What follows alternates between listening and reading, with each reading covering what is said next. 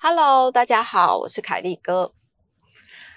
小鹿刚进行了三天两夜的毕业旅行，其实。嗯，这一年来他没有去上学，他大概是五年级下学期左右就没有去上学了。那呃，从二零二零三月开始治疗的时候，其实到八月不用再一直常常的住院，医生就有说，就是其实血球，因为他这中间其实都还是在吃化疗的药物，跟呃偶尔大概两个月会打一次化疗的药剂。医生也有说，就是这样子的状况之下，血球大概都只能维持在一千到一千二，其实就是已经一个很不错的数值。但是，其实一千到一千二对他来说很不错的数值，对于呃一般人来讲，一般人的血球大概七千到八千左右，还是偏很。低的，所以他还是没有办法去学校，没有办法去人太多的地方。那个时候，我们在去年八九月的时候，其实有有问过主治医师，看是不是可以让他去毕业旅行。那医师的说法是说，就是其实人生有非常多的毕业旅行，不急于这一次，因为血球真的还算是蛮低的，可能去旅行的时候会。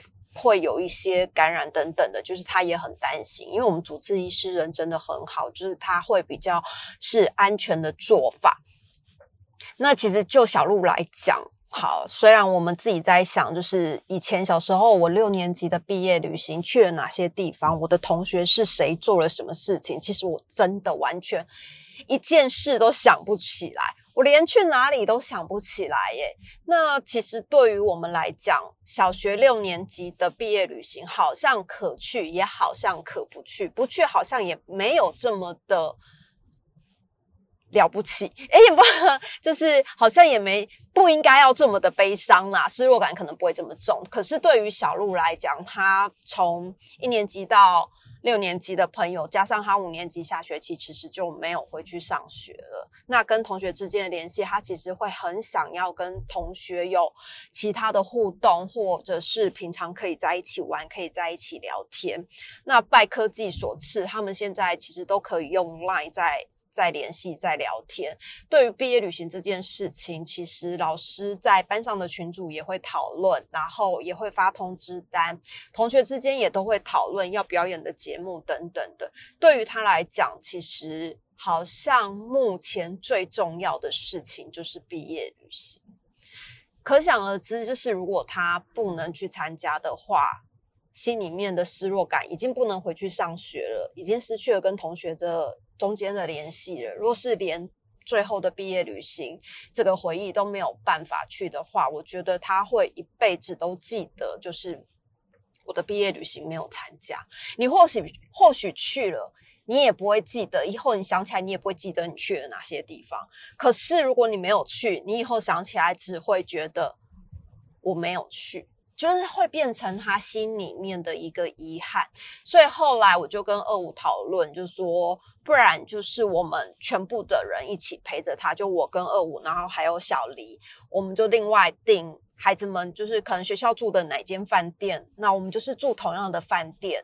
那车程的部分，可能就是小鹿就搭我们自己的车子过去，再跟同学在同一个地点。做汇合，那平常的交通跟住宿可能就是跟我们在一起啊，其他的时间他还是可以跟他的同学一起进行毕业旅行，这已经是下下策，就是已经算是最好最好的方式，又可以让他参加到。那小鹿就说，如果他写球可以恢复的很好的话，是不是我们可以不要跟着他？他。很想要就是跟同学们搭在同一台游览车上面，然后进行三天两夜的旅行，就不要爸爸妈妈跟这样。但是问题是不行啊，因为他的血球最高也就是一千两一千二而已，他连吃的跟喝的饮用水都要特别的注意，否则就是很容易会被感染。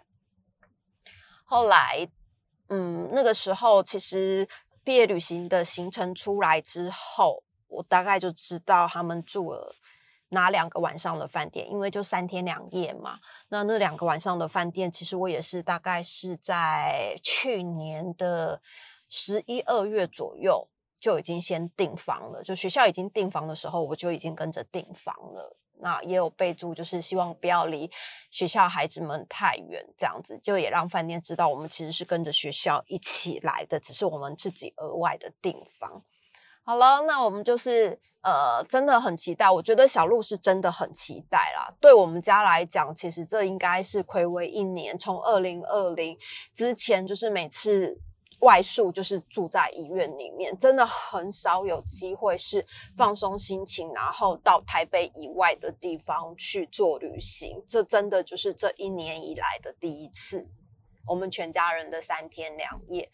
那这三天两夜，其实我们必须还是得 远远的跟着他，因为真的是没有办法，还是得注意。在我们呃第一天，因为小鹿真的很期待。非常的期待，然后在群组里面，就是同学们都会说：“哎，我要表演什么节目啊？我带了什么东西呀？”那出发之前，其实我就跟小鹿说，就是晚上的时候，你可以跟同学，就是去同学的房间聊天，但是我你可能没有办法跟同学一起睡觉，因为为了安全起见，所以就是也为了他的安全呐，那就就是睡觉的时候，你就是回来回来我们自己的房间，但是吃早餐或者是。平常就是在景点玩的时候，你就可以跟同学在一起。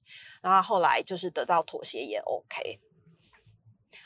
我记得那天早上出发的时候，我们第一站是到了新竹的一个农场，因为我们比学校的游览车早到了大概一个小时左右的时间，所以我们就先下去等。那小鹿就是很兴奋呐，因为其实他真的很久没有见到他的同学，就尤其是全班同学。然后也很久没有见到老师，就在在门口等，就游览车来的时候，同学不是就下来吗？下来，然后要排队，要准备进农场的时候，小鹿小鹿就我就鼓励他说：“哎，那你赶快归队，这样子。”他就很开心，就就赶快跑到那个队伍里面。你知道那时候就他就到队伍里面，就是。到班级的队伍里面，跟着大家一起走，一起进农场。那时候我突然就有一个感觉，就是小鹿，小鹿很像一个迷路的羊，就是羊群里面不是会有那种迷路的羊吗？然后他突然看到自己羊群的队伍，就会很兴奋的归队，然后就会在队伍里面跟着大家走。小鹿那时候给我的感觉就是这样，就是它很像一只迷路的羊，那好不容易看到了。自己的同伴，所以他就过去，然后归到队伍里面，跟着大家一起走。其实他他的那一整个整个在农场里面给我的感觉，就是他是真的非常的开心，跟同学们一起做昂菇柜。他不能吃，可是他也做得很开心。跟同学一起做擂茶、做麻吉，他都不能吃啊，但是他也是很开心的在在做这些事情，因为跟同学在一起，可以从事各式各样的活动。后来那天傍晚的时候，我们就到了台中。那其实晚餐的时候，他大部分也没有办法跟同学们吃一样的东西，因为同学可能常常就是就是那种大圆桌、大桌菜，小鹿是没有办法。这样子跟大家一起吃的，就我们必须把它带到别的地方去，单独点它可以吃是安心的食物。这样，后来那天晚上到饭店，我们住的地方，因为可能都被学生包了。当时我是订四人房，是跟同学们一样，就是四人房。但是因为可能楼层都被学学校的学生包包下来了，那那一天我们去办理入住的时候，饭店就跟我们说，就是帮我们升级，所以我们就被升级到一个四人房，是有一个大客厅的房间。那当天晚上，小鹿其实本来要到同学的房间去聊天嘛，那老师也有说啊，老师就说，我觉得老师的这个规。定还蛮好的，老师就说在那个游览车上面，跟晚上九点之后，他会把手机保管起来，就是都先收起来保管，以免同学就是在房间里面划手机玩，划到半夜，或是打游戏打到半夜，为了避免这样隔天精神不好，所以老师九点之后就会查房，请大家睡觉，然后把手机统一管理。我觉得老师 这个规定真的很不错，因为你知道管理同学的手机很重诶、然后又很麻烦，因为真的很多。后来那天晚上，因为九点老师就要大家回房间睡觉。后来，因为他也知道，就是小鹿比较久没有见到同学，他就会给小鹿一些比较宽裕的时间。他就跟小鹿说：“你想要待在哪个房间里面？你跟我说，那个房间可以到九点半，就是特别通融你到九点半可以跟同学聊天。”结果因为那一天大家进房的时间都太晚了，所以那一天查房时间变九点半。后来你知道我们不是被升级吗？我们的房间里面有一个很大的客厅，所以我就跟小鹿说：“你可以请你同学来我们的房间客厅聊天，这样，因为他的呃房间跟客厅中间还有一个门，所以其实拉起来。”同学们并不会看到我，就也不会看到 他的爸爸妈妈，就是压力也不会太大。所以后来我们就是他就是在我们那个地方聊天，然后聊天聊天的时候，就是我们就把门关起来，等于说同学们就是来来去去，然后就会有一群小女生，因为你知道。毕业旅行就是要跟闺蜜聊到天亮啊，但没办法嘛，小鹿也没办法去他们房间睡觉聊到天亮。然后这周的办法就是来我们房间聊天，我不知道他们聊的自在或不自在啦。但基本上因为门是关起来的，所以他们在外面嘻嘻哈哈，我们大概也不知道他在在做什么。后来到了隔天早上，隔天早上因为小鹿就跟他同学们约好七点要去吃早餐。后来那天早上，二五就起床，起床之后，他就他就跟小鹿说：“哎，你要跟同学去吃早餐。”小鹿说说：“对。”然后后来小鹿就先下楼去找他的同学们。去同学的房间找同学啊！我跟二五还有小黎，我们就先去餐厅。结果你知道吗？小鹿到了那个吃早餐的餐厅的时候，二五竟然把他叫过来跟我们一起坐。结果小鹿满脸不爽，满脸失望。他就是想跟同学一起坐，所以他一早就去同学的房间等着要跟同学一起吃早餐。我就跟二五说，他能吃什么，不能吃什么，其实他自己都很清楚。你为什么就是硬要把他叫过来跟我们一起？坐一起吃呢？他就是当然想跟同学在一起，而且他巴不得就是我们看不见他的地方，他可以跟同学们自由的相处。后来其实因为我觉得二五他真的是放心不下啦，这中间就是还是得必须不断的跟他沟通，因为小鹿其实。一年以来，他已经知道自己有什么东西能吃，什么是对他来讲不安全的，他自己也也晓得。然后后来就放他回去跟同学一起吃早餐。我觉得这爸爸真的是，这就是心细的很紧啊。后来到了乐园，因为那一天有一整天几乎都是在乐园里面玩，可想而知嘛，小鹿一定又是想要跟同学一起去玩呐。二我就说，我们应该远远的跟着他。就我们应该跟着他们那一队，因为他们就有小组分队。二五就说我们应该跟着他们这一这一组的人一起玩。我就说当然不要啊，他巴不得想脱离我们。谁毕业旅行跟着爸爸妈妈，可能一辈子都会被同学讲啊。那你就是。跟他约个吃午餐的时间，如果你真的不放心他吃什么，那我们就是约个吃午餐的时间。那请他到某一个餐厅集合，或是他在哪里，我们过去找他。但是你就不用那种，就是人家玩什么你就跟着人家玩，然后你一直跟着别人，同学也会不自在啊。到最后，同学也会不想要跟他在一起。然后二五才说：“哦，好吧，那我们就是约中午这样。”然后小鹿就跟他同学就自由了。自由之后，我们就跟小黎，跟小黎，因为小黎，呃，如果姐姐要带着她，其实也很麻烦，因为她就是一个美眉，然后身高又跟六年级的同学不一样，可能六年级的同学要玩的东西，小黎身高不足就不能玩，所以后来小黎就跟着我们，但小黎跟着我们也还蛮 蛮奇特的，原因是因为我是一个很胆小的人，我从高中开始，应该是国中开始，我每次去游乐园，我就是。顾包包的那个人，那二五是因为年纪大了，他其实也不太喜欢玩游乐设施，他可能上去坐云霄飞车就会头晕，然后坐摩坐那个那个叫什么荡秋千、旋转荡秋千或大怒神那一些的，他可能会头晕，所以海盗船他也会晕啊。海盗船我也不行，因为那一飘起来，整个屁股都会飘开那个椅子，我得头皮跟屁股会吓得屁屁滚尿流发麻，所以我也不敢。那小黎呢？他就很奇妙，他就是可以一个人去做游乐设施，而且他尽挑那种非常刺激的，像是有一种那种旋转的，然后高高低低起伏的，他一个人就去做了两次，一个人哦，然后旋转荡秋千，他一个人也去做了两次，海盗船一个人也去做了两次，然后后来他跟我说他要坐云霄飞车。我想说云霄飞车，那可能一定得他爸爸跟他上去坐啊，不然他一个人去坐云霄飞车太危险了。他又这么这么小只，结果还好他身高不足，不能坐，我也松了一口气，因为他胆子太大，他坐那个海盗船进专门挑最后面的座，哎，然后还很开心，哎，我这边跟他挥手，他也是很开心的跟我挥手，因为他就觉得好好玩哦。我只能说他胆子真的太。大了，那因为姐姐跟同学去玩了嘛，所以我就带着他，就是一起一起玩，这样 陪着他。我是顾他包包的人，然后他爸就是专门在拍片的人，因为乐园那个礼拜一没什么人，所以他爸就是完全。敞开心胸，整个游乐园都是他的伸展台。不知情的还以为我们是啊拿来拍乐园宣传片还是干嘛的大明星之类的。反正他爸真的拍的很夸张。好，后来到了中午的时候，二五就打电话给小鹿的同学，因为小鹿没有手机嘛，所以二五就打电话给小鹿的同学，然后问同学们在哪里。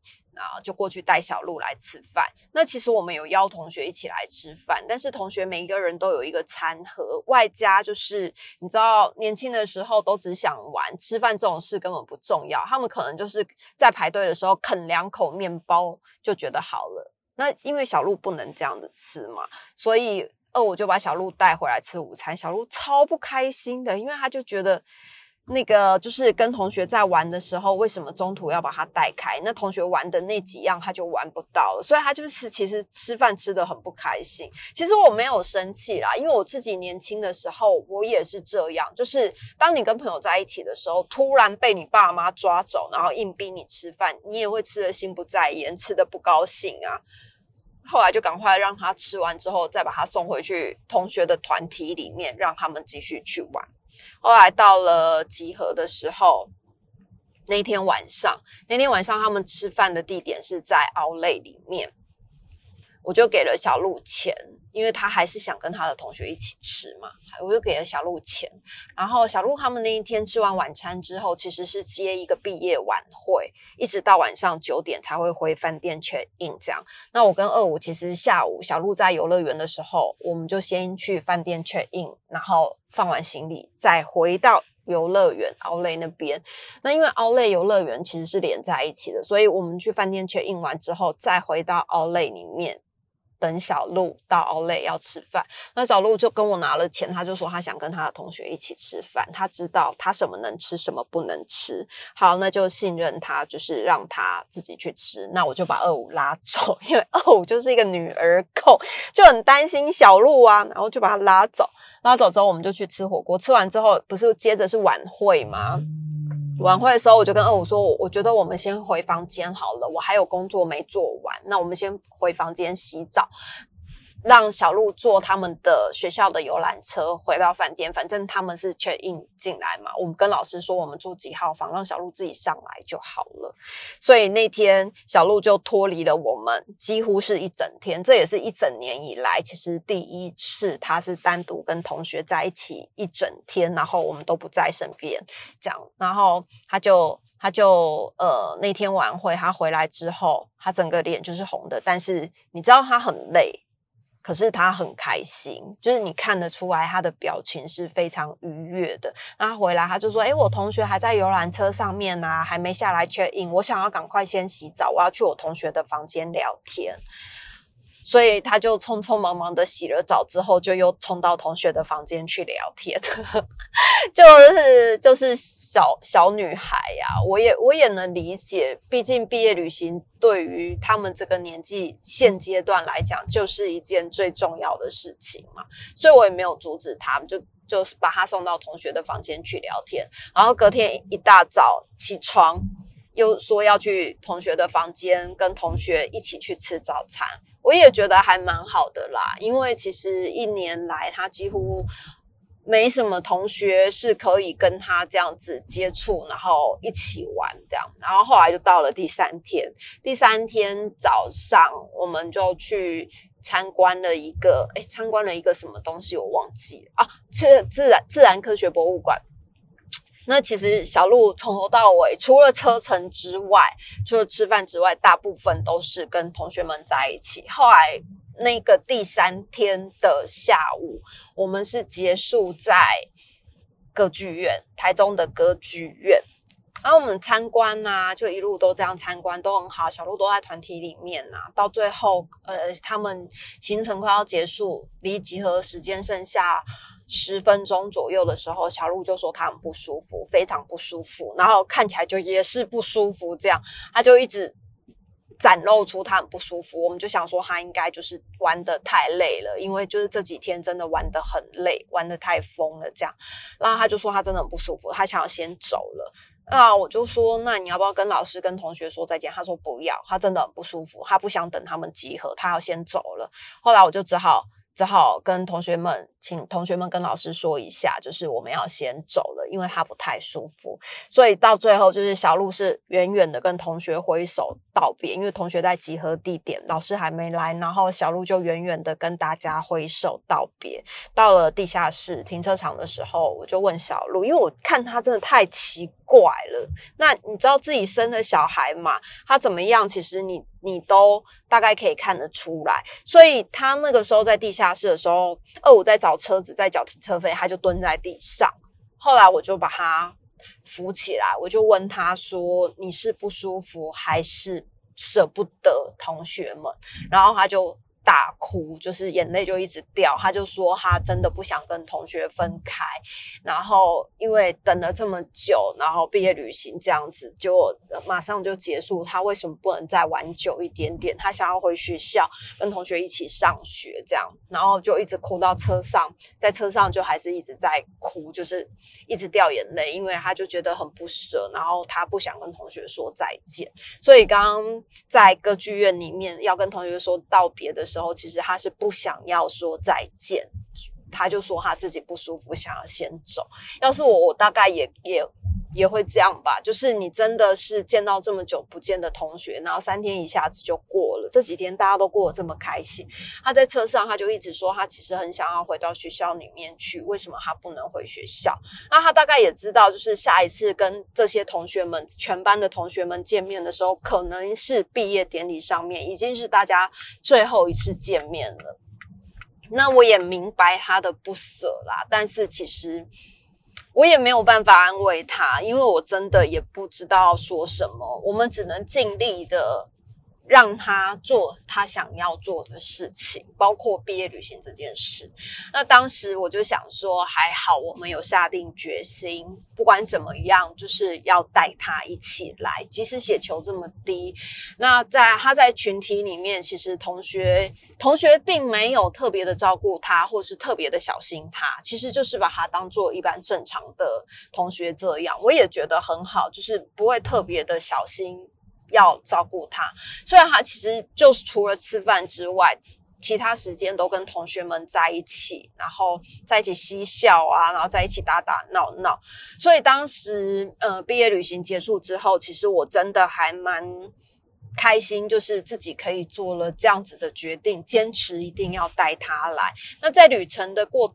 就是在这一整个毕业旅行的过程里面，还是有一些不方便的地方，像是他吃饭的时候，还有像是他饮水的问题，因为他一定要喝烧开的水，所以我们就是带了煮水壶，然后他所有的水都是烧开的，那包括他的餐具，然后他的饮食各方面，就是特别的小心。但是我觉得，对于日后。他在回想起毕业旅行这件事情的时候，我觉得他会知道，以后他不管再遇到什么挫折，有什么不能做的事情，其实家人永远都会在他身后挺他、帮助他。即使他血球这么低，我们还是义无反顾的陪着他一起去毕业旅行，圆了他的最想要做、现阶段最想要做的事情。其实我觉得这样子就够了啦，总比以后他回想起来，他觉得小学的时候他生病了。导致很多事情不能上学，连毕业旅行都不能去。但是他至少以后回想起来，他会发现我不能上学，可是我的毕业旅行还是跟大家在一起。